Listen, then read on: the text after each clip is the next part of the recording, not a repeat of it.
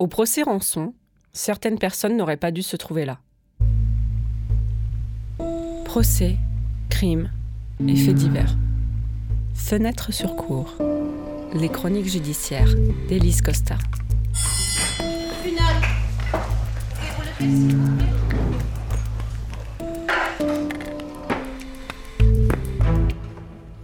Il y a eu, par exemple, cette jeune fille de 14 ans, en stage de troisième, dans une rédaction locale. Elle est venue le jour où Sabrina, éventrée et laissée pour morte par Jacques Ranson, est venue témoigner.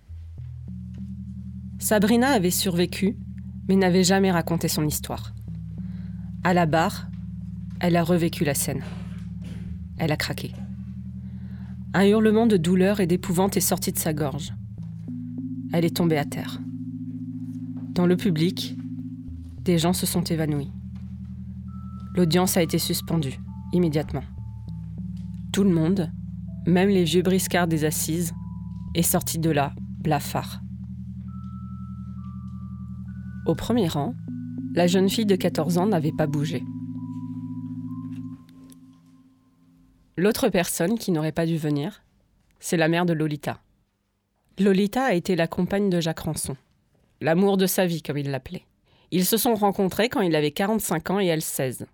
Ils ont eu deux enfants ensemble. Puisque la mère de Lolita avait bien connu Rançon, elle avait été appelée à témoigner. Mais elle était la première à ne pas vouloir venir.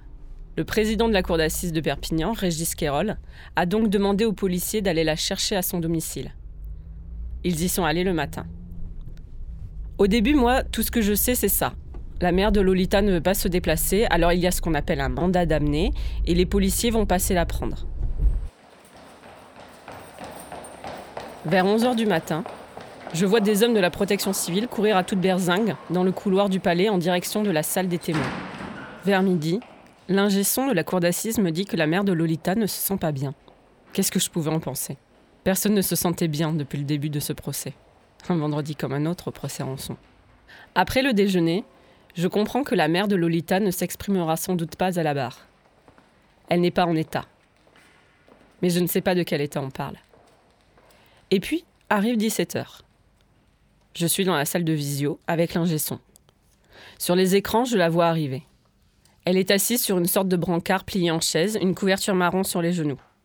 Elle a les joues rouges et des petites fentes boursouflées à la place des yeux.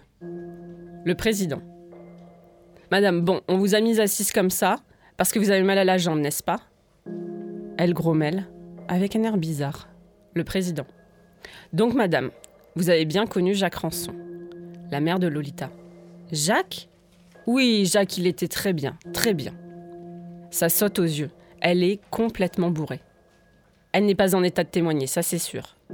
Le président Kérol en a la confirmation. Au bout de cinq minutes, il décide d'abréger ses souffrances, lui dit qu'il va la laisser tranquille. Elle pleure, elle pleure, elle crie.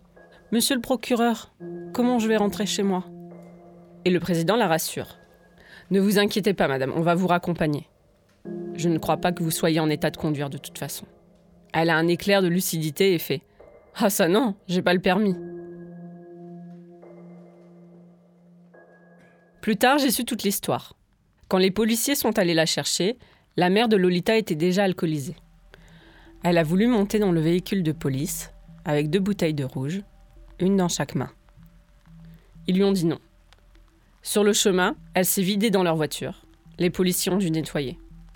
À son arrivée au palais de justice de Perpignan, la protection civile a couru pour la prendre en charge. Elle a vomi. Le président de la cour a demandé à ce qu'on lui donne de l'eau et un repas. En vain. À 17h, la mère de Lolita n'avait pas retrouvé ses esprits. Comment, à 16 ans, Lolita avait pu tomber amoureuse, éprouver un quelconque désir pour un type comme Rançon?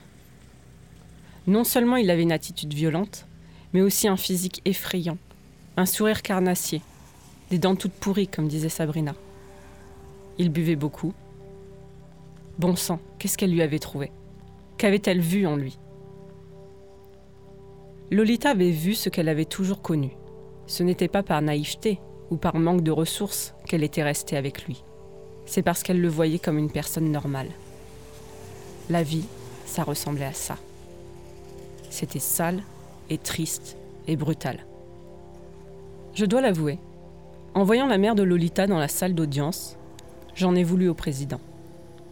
Je lui en ai voulu d'infliger ça à la cour, aux jurés et à la mère de Lolita. Mais à la réflexion, je crois que le président savait très bien ce qu'il faisait. Parce que les procès, ça sert aussi à ça. À comprendre la brutalité dont certains innocents peuvent être coupables.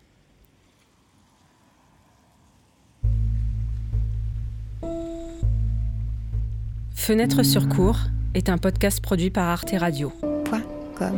Vous pouvez l'écouter sur le site arteradio.com ou sur l'appli gratuite. Abonnez-vous sur Apple Podcasts, SoundCloud, Deezer, YouTube ou votre application de podcast favorite. N'hésitez pas à nous soutenir en laissant des étoiles dans les yeux ou des commentaires dans les dents. Rendez-vous dans 15 jours pour le prochain épisode.